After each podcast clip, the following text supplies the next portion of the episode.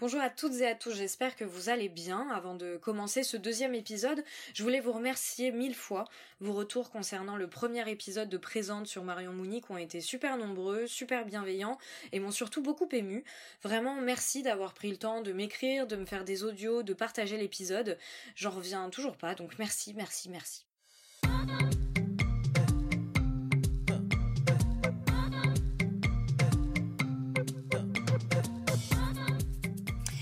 Celles et ceux qui nous attraperaient en vol, sachez que Présente est un podcast dans lequel je souhaite mettre à jour ce qui vient en amont puis en aval de l'art contemporain. Mes questions portent donc rarement sur les œuvres en elles-mêmes, mais davantage sur toutes les réflexions et les doutes qui gravitent autour de celles-ci. Car ici, je m'intéresse d'abord à la manière dont la vie de mon invité impacte son travail, puis à l'inverse, à la façon dont son travail vient impacter sa vie.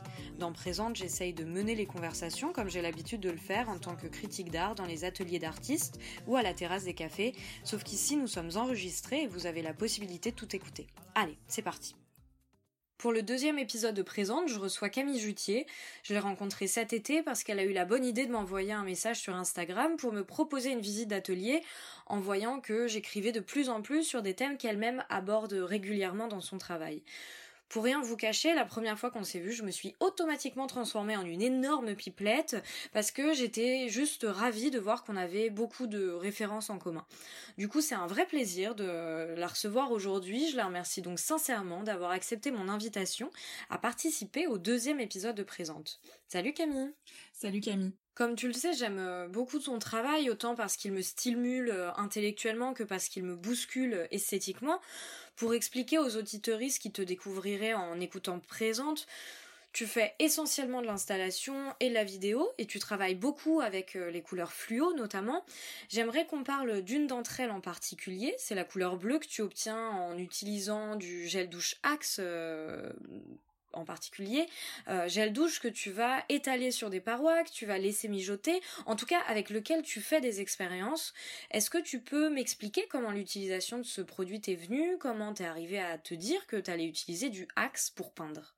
Le Axe et aussi le Powerade qui sont les deux gros produits que j'utilise avec euh, ce, bleu-là, sont arrivés euh, dans mon travail parce que c'était des produits du quotidien que mon frère utilisait, beaucoup, surtout au moment de l'adolescence. Donc j'intègre ces produits dans mon travail et je commence à expérimenter euh, à l'atelier avec l'idée d'essayer de croiser des produits chimiques, donc euh, le gel douche, le Powerade, euh, les produits d'entretien, tous bleus. Et j'essaye de les croiser par des gestes que je que j'emprunte aussi au registre du, jardinage, donc comme la greffe, ou au registre de la préparation de remèdes comme la macération, pour obtenir des sculptures.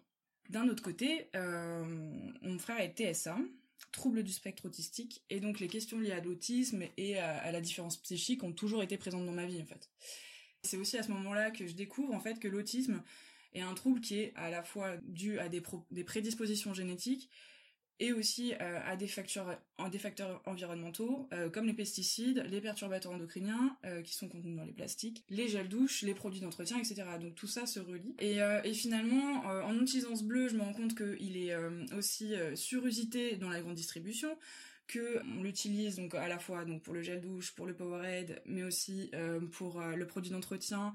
Tout ça, euh, ce sont des fonctions très différentes. Certains les ingère, certains les met sur notre peau, certains les utilise pour nettoyer nos intérieurs, et qu'il n'y a pas vraiment de référence de ce bleu, si ce n'est que à chaque fois il renvoie à une idée de surperformance, de surpuissance. Voilà, donc il y a tout ça qui se mélange et donc ça m'amène sur ce truc de commencer à utiliser des couleurs fluo mais j'utilise pas que ça, j'utilise puisque le but c'est aussi de de les, les mettre en frottement avec des matières naturelles aussi, enfin ce qu'on appellerait naturelles, donc euh, comme l'eau, la terre, euh, des végétaux, des pierres, du verre, et aussi pour voir donc euh, de cette de ces rencontres qu'est-ce qui peut advenir comme nouvelle forme, comme nouvelle matière.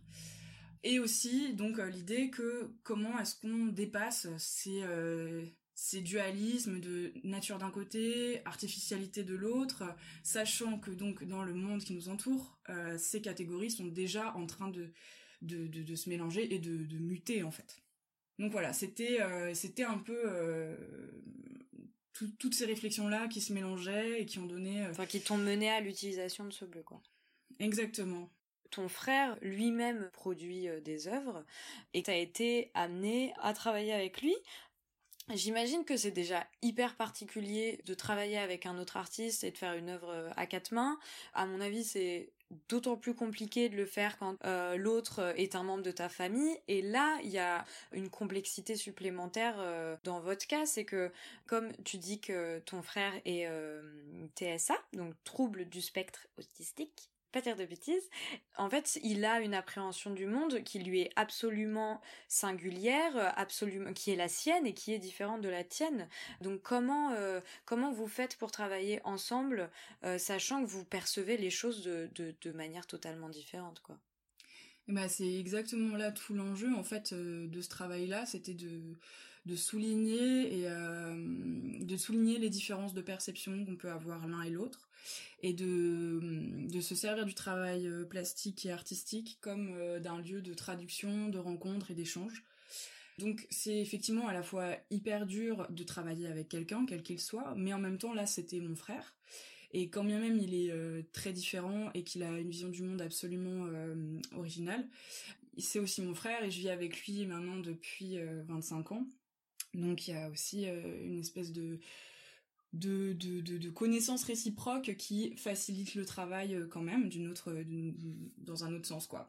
Donc pour le dire euh, rapidement en fait le projet il a été euh, de, de voilà de, de lui donner un espace pour créer. Et moi j'étais là et je le filmais la plupart du temps dans des espaces quotidiens ou quand il peignait et après, de cette matière, on revenait dessus, on re-regardait, on s'interrogeait ensemble, etc et aussi dans, la peinture elle-même, euh, en fait mon frère il sait ni lire ni écrire, euh, mais il utilise euh, quand même les lettres dans, son, dans ses dessins.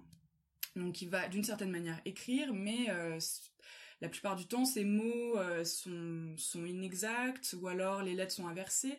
Donc, quelque part, il crée son propre langage. Et là, le projet, c'était aussi euh, une espèce de projet voilà, de, traduction, de, de, pour moi en tout cas, d'essayer de tenter d'entrer euh, dans sa pensée, dans sa manière de voir le monde. Par exemple, justement, en reproduisant ses dessins à lui. Et en fait, après, ça a donné, par exemple lieu à des installations où toutes ces différentes pistes de recherche, donc il s'agissait de la vidéo, de la peinture, de l'installation, euh, entraient en connexion et se réinterrogeaient. Et hum, c'est drôle du coup que tu, tu, parles de tout ça parce que justement de, de sa manière euh, de voir euh, le monde aussi différemment euh, et, et, de sa manière de créer différemment aussi parce que ça fait écho à une conversation qu'on a commencé à mener les, les dernières fois qu'on s'est vu et que j'aimerais reprendre pour présente. Tu me disais qu'en gros tu trouvais que les artistes étaient plus ou moins inconsciemment formés à utiliser certaines couleurs plutôt que d'autres, certains formats plutôt que d'autres et que selon toi, si dans mon cas par exemple, euh, je n'aimais pas euh, voir du bleu fluo avec du rose, du vert et j'en passe, c'était aussi parce que mon œil avait été éduqué en quelque sorte à ne pas aimer ça et que cela pouvait euh, également être intéressant d'entamer une déconstruction sur ces sur ces appétences là, je vais y arriver, notamment en remettant en question le fait que ce soit vraiment naturel de considérer certaines associations comme des aberrations esthétiques. Si je devais le dire euh, autrement, tu disais que, pour euh, grossir un peu les traits, mais tu disais que notre vision du beau et du moche était de l'ordre de la construction sociale, et c'est notamment pour ça que tu as décidé de produire des formes un peu inédites, avec euh, des couleurs hyper pop qu'on n'a pas forcément l'habitude de voir ensemble pour dire les choses rapidement, mais tu vas reprendre. oui, oui, non, mais complètement. Ça, c'est, il y a beaucoup de choses à démêler dans, dans cette question qui euh, du coup euh, nous intéresse euh, toutes les deux et je suis pas forcément spécialiste de ce que je vais avancer mais en tout cas c'est un peu mon interprétation de ça en fait, pour moi, effectivement, la question du beau et du goût, c'est assez complexe. C'est toute la relation aussi sociale du groupe que enfin qui, qui, qui fait qu'on s'identifie à certaines choses et pas à d'autres. Euh, mais donc tu parlais des couleurs et ça je trouve ça assez intéressant euh, de partir de, des couleurs parce que finalement si on fait un peu de physique de base on sait que les couleurs elles ont une longueur d'onde ce qui correspond à une espèce de vibration et donc quand notre cerveau reçoit la couleur en fait il y a comme une espèce de circuit électrique qui, euh, qui fait des connexions pour qu'on la, pour qu'on l'aperçoive. Et je sais pas, j'imagine peut-être que si pour toi la vision du bleu est plus douce et agréable que la vision euh, du jaune fluo par exemple, euh, c'est sûrement que cette vibration dans ton cerveau est plus agréable également. Enfin, je sais pas, je, ne suis pas neurologue, mais j'imagine. Et du coup, J'imagine qu'il y a quand même une espèce de relation à la, perception qui est intéressante et ça rejoint finalement aussi euh, la question de l'autisme parce que parce que les autistes c'est dur de faire des, généralités avec l'autisme parce qu'il y a vraiment beaucoup de façons euh, d'être dans ce spectre. Mais en tout cas, pour beaucoup, euh, ils ont des, perceptions de leur environnement, que ce soit au niveau des couleurs, au niveau des sons, au niveau des odeurs, au niveau de bah, des sensations de chaleur et de, froid qui peuvent être euh, vraiment décuplées.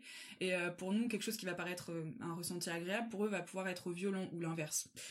Enfin voilà, je pense que tout n'est pas forcément nécessairement construit. Il y a des choses qui sont reçues, qui peuvent être euh, aussi même subis et c'est aussi ça qu'il faut prendre en compte. Mais donc pour parler de ce qui pourrait être socialement construit, euh, effectivement ça parle aussi de la question de la classe sociale et de ce à quoi on a accès et de à quoi on s'identifie aussi en tant que en tant qu'individu. Et euh, moi ce qui m'a manqué peut-être un peu aux beaux-arts par moment, c'était d'avoir un retour réflexif sur ces questions-là euh, et d'avoir euh, par exemple euh, des cours de philo qui, qui, interrogent aussi notre manière aussi d'être formé en fait, notre manière de recevoir un enseignement parce que ça peut être vécu comme étant dogmatique et qu'il faut pouvoir bah, faire son chemin là-dedans quoi. Et par exemple, enfin dans mon expérience, la problématique, enfin le, le, le reproche qu'on me faisait très souvent, c'était que mes formes étaient trop chargées qu'il y avait trop de choses et que du coup c'était euh, difficilement lisible à la fois plastiquement et à la fois euh, dans le, discours, enfin dans l'idée que je voulais transmettre en tout cas. Et, euh, et donc ça a été une, vraie problématique et, et, je pense que tout n'était pas à jeter parce que effectivement en termes de méthode ça m'a aidé à avancer, à progresser, à mieux analyser ce que je faisais et ce que j'avais envie de transmettre. Mais en fait, pour moi, ça devient problématique ce genre de discours quand c'est pas fait pour euh, aider euh, l'élève ou l'artiste à euh, se construire et à progresser, mais plutôt en vue de lisser un peu la, production artistique. Et c'est là où je trouve que c'est dommage, et c'est là où il y a certaines formes qui sont attendues ou qui sont ou qui sont un peu déjà vues ou je sais pas ou qui peuvent être un peu presque un peu même réac en fait. Allons-y. Euh, Allons-y. ouais, sorry, mais bon, c'est un peu vrai. Et, donc voilà, et donc du coup, j'ai j'ai un peu eu du mal à faire mon chemin avec ça au départ, et, et aujourd'hui, je pense que de la même manière qu'il faut prendre en considération euh, les ressentis euh, des autistes qui sont pas adaptés à notre monde, euh, je pense que le milieu, enfin en fait l'espace de l'art doit être l'espace où justement ces ressentis peuvent s'exprimer. Et si déjà les personnes valides qui sont artistes peuvent pas être totalement libres dans leur façon de créer, bah, on a un problème quoi. c'est clair. Euh, on, a, on a commencé du coup à, aborder la question de la construction sociale de la réalité. Euh, c'est un truc qui est juste ultra présent dans ton travail et c'est notamment pour ça que je l'apprécie d'ailleurs, euh, c'est que, en gros, pour ne pas exclure les auditoristes qui ne seraient pas euh, familiers à cette question, on peut dire que certaines choses qu'on considère comme étant des réalités immuables et naturelles sont en fait des choses qui ont été construites historiquement et quotidiennement par les individus et la société. Par exemple, penser que les petites filles préfèrent le rose quand les, petits garçons préfèrent le bleu, c'est euh, c'est être sous le coup d'une construction sociale. Parce qu'au final, rien dans le cerveau d'une petite fille est fait pour qu'elle aime le rose plutôt qu'une autre couleur. Il euh, n'y a rien de naturel là-dedans et euh, cette appétence, si elle vient à exister, c'est parce qu'on va matraquer à l'enfant que dès sa naissance que le rose est la couleur qu'elle doit aimer. Et toi Camille, ton travail, il porte beaucoup sur ce questionnement euh, que ce soit euh, du côté de l'écoféminisme, du côté de, de l'autisme, du côté, euh, enfin voilà, de l'écologie, du féminisme, etc. Et globalement, ton travail, finalement, dans toutes les pièces que tu fais, si on doit trouver, si on devait trouver un point en commun, je pense que c'est un peu cette question-là de, de la déconstruction, en fait. C'est-à-dire de d'identifier en fait toutes ces constructions sociales pour essayer euh, de les surpasser et, en fait de les abolir en fin de compte. Hmm. En tout cas, de, déjà de les questionner, parce que en fait le problème des normes c'est que souvent on les considère comme euh, allant de soi en fait parce qu'elles correspondent au point de vue de la majorité donc euh, et en tout cas des personnes n'ayant pas forcément de, de problèmes à s'y conformer. En fait, euh, les normes, elles sont problématiques pour les personnes minorisées. Euh, donc déjà, à les questionner. Et en fait, il y en a, il y en a plein qui sont compliqués à questionner et que a priori on ne questionnerait pas. Mais ça me fait penser par exemple à, Paul B. Preciado, qui en termes de déconstruction est quand même un, un, grand modèle. et, euh, et, en tout cas, bah, par exemple, dans un appartement sur sur Uranus, il explique que l'amour, par exemple, qui avait échappé pour lui à ce cette furie de la déconstruction, bah en fait euh, ne peut pas y échapper parce que la manière dont s'exprime l'amour dans nos sociétés hétéropatriarcales au travers du couple correspond aussi à une façon de gérer les désirs et les manières de jouir et de les soumettre à euh, la question de la reproduction sociale. Donc aussi à la question de la reproduction des inégalités sociales. Voilà, après, euh, bien sûr que l'amour reste le lien indispensable entre les humains, entre les animaux, etc. Mais, mais voilà, pour dire que si même ce sentiment... C'est le cadre dans lequel s'inscrit l'amour, en fait, qui est questionné aussi. on va pas faire un débat là-dessus, mais ouais. Oui, non, mais complètement, c'est ça, c'est de comment, comment ça se... Mm, mm. Euh, comment, comment, comment ça s'exprime. Euh, et ben, et ben voilà. Donc si déjà ça, ce sentiment-là, qui est censé être euh, le plus noble, est à, revoir et à re-questionner, ça veut dire que effectivement tout est à, revoir, tout est à, remettre sur la table. Donc les abolir, je sais pas si une société peut, peut exister sans normes, je, j'en sais rien mais en tout cas essayer de les questionner et de les de dépasser celles qui sont sclérosantes ça c'est évident. Et voilà heureusement qu'il y a des penseurs euh, comme Preciado pour nous aider à faire ça et pour nous aider à, vivre dans un monde euh, plus féministe, décoloniale et antivalidiste. Je peux que hocher la tête. euh, toutes ces questions-là, elles ont aussi émergé dans ton travail euh, et dans ta pratique parce que, bah, comme on le disait, ton frère Simon euh, perçoit le monde d'une manière qui lui est absolument personnelle. Donc je pense qu'il y a aussi de ça qui a fait que euh, naturellement, tu as tout de suite été amené à les questionner, toutes ces normes-là. Oui, bah complètement. Enfin, pour moi, ça n'a pas toujours été simple de me construire à côté de, de, mon frère, même si je l'aime énormément. Euh, par exemple, euh, quand il avait 4-5 ans euh, et qu'il était angoissé, donc moi j'en avais, j'avais genre une dizaine d'années à l'époque, bah il se, il se déplace, enfin il se déplaçait à quatre pattes et il rugissait comme un lion. Il, il, était dans le rejet en fait du monde humain et de ses codes, donc c'est-à-dire marcher debout, avoir un langage articulé. Et pour lui, son être au monde, il était euh, transespèce en fait. La manière de se sauver de, ce monde qui lui faisait trop de mal, c'était d'aller vers, euh, d'aller vers le devenir animal qui lui correspondait plus. Pour lui, ça correspond à une souffrance énorme, ce, truc-là, et en même temps à une liberté et à une, une possibilité de connexion à des modes de vie qui sont autres, euh, c'est un peu comme des pouvoirs magiques, en tout cas euh, des facultés d'entrer en connexion avec des sphères, des mondes qui nous entourent, mais auxquels la sensibilité des gens entre guillemets normaux n'est pas reliée. Euh, mon frère, par exemple, est pas très familier avec l'arrière de son corps, ou par exemple, quand il va prendre sa douche, il peut oublier de se laver à l'arrière, ou lorsque l'eau coule, il peut avoir l'impression que c'est son corps qui coule avec elle. Donc il ressent pas tout le temps la même césure entre lui et le monde, entre lui et, ce qui l'entoure et ce qui est cause de ses perceptions en fait. Donc finalement, si on, pense à ça, on s'aperçoit que c'est la notion de frontière qui est remise en jeu. La frontière entre soi et le monde. Et ils sont dans un maillage plus, fluide et une empathie qui est plus mouvante. Donc même si c'est un ressenti éminemment troublant pour eux, leur rapport au genre, leur rapport à l'espèce est beaucoup plus fluide. Et donc c'est évident que dans un temps où aujourd'hui on est euh, dans une pandémie mondiale qui est causée par un virus invisible, c'est évident qu'il faut plus que jamais prendre leurs ressentis en compte en fait et les écouter parce que voilà, ils ont cette euh, capacité aussi de, de ressenti qu'une personne neurotypique aura pas nécessairement. Merci. Enfin, de, de, de livrer ça. Et euh, J'en savais rien du tout, donc euh, merci. Et euh, moi, j'ai l'impression de lire tellement mieux dans ton travail euh, quand tu me dis tout ça. Parce que tu vois, quand tu t'es venu à mon atelier, enfin, à mon atelier, n'importe quoi. J'aurais bien aimé, hein. mais non, je travaille dans ma chambre. quand t'es venu, quand je suis venue à ton atelier, tu m'as montré des pierres, tu m'as montré plein de choses en m'expliquant aussi le pouvoir de ces pierres-là, etc. Et moi, euh, je trouvais ça génial ce que tu me racontais, mais évidemment que ça prend une toute autre, euh, un, tout autre sens euh, maintenant que j'ai ça aussi comme information, tu vois. Bah tant mieux, je suis ravie. Donc merci de enfin voilà de nous dire ça quoi je trouve ça trop bien et c'est dur de reprendre une question derrière je pense qu'on va parler de de ce que tu as fait avant d'être aux Beaux-Arts de Nantes. Et finalement, ça s'entend très bien dans le podcast. Euh, c'est t'es allé à la fac pour étudier la philosophie et on le sent dans ton travail. Euh, tu t'appuies euh, beaucoup sur ce savoir-là.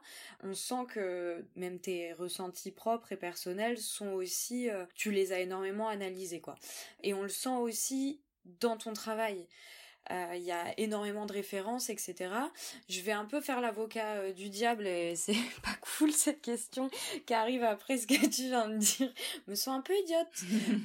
Actuellement, j'ai la sensation, je, l'entends de plus en plus, euh, on, souvent on reproche aux artistes contemporains et contemporaines de délaisser la dimension plastique de leur travail au profit de la culture, de l'érudition, etc., des connaissances. Étant donné que te concernant, t'es carrément à la recherche d'une esthétique un peu, euh, un peu DIY, euh, un peu j'ai envie de dire bricoler euh, et, euh, et même que tu, finalement tu, tu montres parfois des œuvres euh, sans qu'elles aient une mm. esthétique finie comme on a l'habitude de le voir et on en a déjà parlé t'as pas peur de te faire rattraper par la patrouille de l'art contemporain et qu'on te dise Camille écris un bouquin écris un article mais en fait arrête la création plastique quoi Non, mais tu fais bien de. Je fais l'avocat du diable. Bien sûr, hein. non, mais tu fais bien de le hein. pointer parce que c'est effectivement des choses qui, des choses qui s'entendent et en fait qui sont aberrantes. Ça devrait, ça devrait pas exister. On parlait de React tout à l'heure. Bah voilà, ça c'est clairement un problème. On est bien dedans.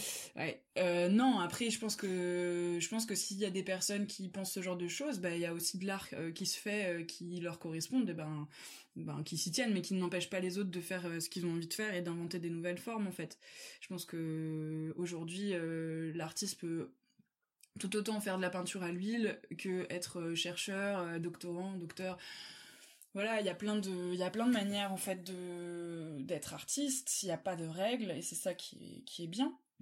Euh, ça me fait penser l'autre jour, je lisais un, article de Emmanuel Ecocha qui a, écrit euh, Les arbres disent nous et où euh, justement il, explique qu'aujourd'hui l'espace d'exposition et l'objet exposition est plus à même de créer du savoir que, que l'université et la faculté. Bon, je le dis très rapidement, mais son article est, beaucoup mieux étayé que ça, mais... je mettrai le lien... Mm les, sur les différentes plateformes. Du coup, je mettrai le lien parce que je veux bien le lire d'ailleurs. Il est vraiment super à plein de niveaux. Enfin, il ne parle pas du tout que de ça. Il parle évidemment de notre rapport aux arbres dans la ville et qui est vraiment très très intéressant.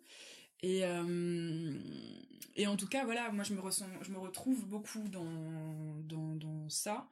C'est-à-dire que oui, effectivement, j'ai fait de la philo avant, mais euh, je me suis euh, j'ai appris des choses et c'est chouette parce qu'effectivement ça donne une espèce de d'ouverture et de culture mais mais en vérité euh, pendant trois ans je me suis surtout beaucoup ennuyée parce que c'était un savoir académique qu'on te donne de manière hiérarchisante c'est-à-dire que c'est voilà une parole que tu reçois d'en haut que toi tu ingères et que tu après tu t'as même pas le temps de digérer qu'il faut la recracher enfin le système fac est, moi, je trouve hyper violent et effectivement, je vois pas ce que ça produit d'intéressant. En tout cas, en licence, après peut-être en recherche, c'est autre chose, hein, bien sûr, mais mais c'est surtout à la aux beaux arts en fait où j'ai là j'ai eu l'impression d'avoir de développer vraiment une pensée personnelle et, et, clairement moins moins savante enfin moins étayée mais en tout cas euh, en tout cas qui m'était euh, qui m'était plus propre. Donc je me suis moins ennuyée On va passer à la deuxième et dernière partie de ce podcast que je consacre aux problématiques qui entourent la carrière d'artiste.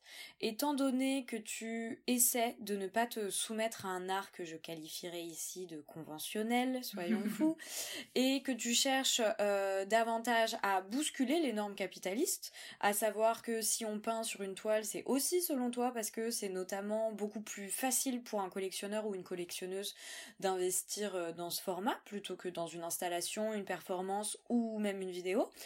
Étant donné que tu cherches à inventer de nouvelles formes et de nouvelles associations, etc., comment tu fais du coup pour envisager ta carrière étant donné que ton travail est de fait difficilement euh, vendable et que ça peut sembler même difficile pour euh, une galerie de le, de le représenter? euh, bonne question. Euh, que je vais enfin enfin ça va être compliqué pour moi d'y répondre parce que je me la pose euh, aussi voilà de manière très ouverte. À la fois ça me tient assez à cœur de que, que, que la société reconnaisse aussi que être artiste c'est un vrai métier et en même temps euh, ce truc de carrière euh, donc euh, enfin honnêtement hein, au début je, je me rendais pas du tout compte que mon travail pouvait ne pas coller avec une certaine attente marchande. C'était vraiment en fait je suis arrivée aux beaux arts et j'ai eu envie d'expérimenter au maximum. Donc je faisais que des trucs un peu périssables et qui qui pas trop d'intérêt décoratif.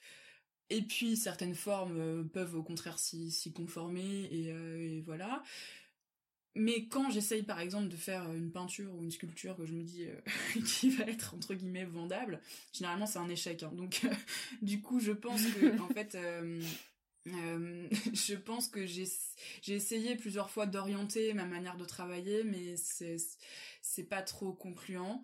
Donc le mieux que je puisse faire, c'est d'aller vers les endroits qui me ressemblent, effectivement pas nécessairement les galeries mais enfin en tout cas pour l'instant. Mais euh, mais en tout cas plus les espaces de, de résidence euh, de lieux qui qui acceptent les artistes comme ils sont. Je sais pas c'est un peu naïf ce que je suis en train de dire mais mais mais, euh, mais non mais après voilà ça reprend aussi le truc de il y a plein de manières d'être artiste. Donc effectivement mais et puis et, heureusement enfin voilà c'est ça il faut qu'il faut qu'il continue à y avoir des peintres évidemment mais en fait il faut qu'il y ait de la place pour les gens qui, qui font des mhm. formes un peu différentes et, et, la question de la rémunération est aussi importante. Me vole pas, ma question d'après. et euh... pas euh, parce que tu sais que je la poserai euh, systématiquement à chacun de mes invités et je vais te la poser. Euh, est-ce qu'aujourd'hui tu réussis à vivre de ton travail d'artiste? Et sinon, comment tu fais pour sortir. Voilà, bah pour rebondir sur la question d'avant, du coup, oui, en ce moment, j'arrive à vivre de ça parce que j'ai euh, la chance d'être en résidence aux ateliers Médici et, euh, et c'est trop trop cool. Et, euh, et voilà, mais ça dure euh, un temps déterminé aussi, et donc euh, après je vais reprendre ma vie et, et mon, enfin reprendre ma vie, c'est pas comme si je l'avais arrêté parce que je suis là-bas, mais enfin en tout cas reprendre mon économie habituelle, à savoir que habituellement je suis au RSA et j'ai des compléments d'activité grâce à des honoraires d'expo que que souvent je peux produire avec euh, des, des, des, de la prod que j'ai pour certaines expos ou certaines résidences ou voilà. C'est du bricolage aussi hein. du bricolage financier bah totalement. Mais euh, mais pour l'instant c'est comme ça et voilà. C'est pas impossible c'est difficile mais c'est pas impossible. Absolument euh, je comprends. Euh, c'était euh, le dernier. non, le dernier, non. je reprends. C'était le deuxième épisode de Présente. Merci de l'avoir écouté et merci Camille. Camille en a marre, elle raccroche. et merci d'avoir accepté d'y participer. Merci beaucoup, Camille. Ben non, je t'en prie. Merci d'avoir pris le temps de, de tout t'expliquer et de t'être livré tant que ça. Enfin. Euh, merci vraiment et c'est hyper précieux donc euh, mille merci à toi Camille. Merci aussi à David Walters d'avoir accepté de me prêter sa musique pour le générique. Je suis toujours friand de vos retours, donc n'hésitez pas à me dire ce que vous avez pensé de ce podcast euh, en m'envoyant des messages pour me dire ce qui vous a intéressé ou pas. C'est Camille Bardin sur tous les réseaux. Je mettrai un maximum d'infos sur Camille sur les différentes plateformes sur lesquelles ce podcast est diffusé. Il y a SoundCloud, Apple Podcasts, iTunes, Spotify et YouTube. Pour le prochain épisode de Présente, j'accueillerai Charlotte Héninger. Je pense que je vais lui poser des questions sur une résidence totalement ouf qu'elle a notamment menée dans le désert d'Atacama au Chili, puis dans la jungle carrément au Panama. Encore une fois, on verra bien, il n'y a pas d'obligation, mais d'ici là, prenez soin de vous et je vous embrasse.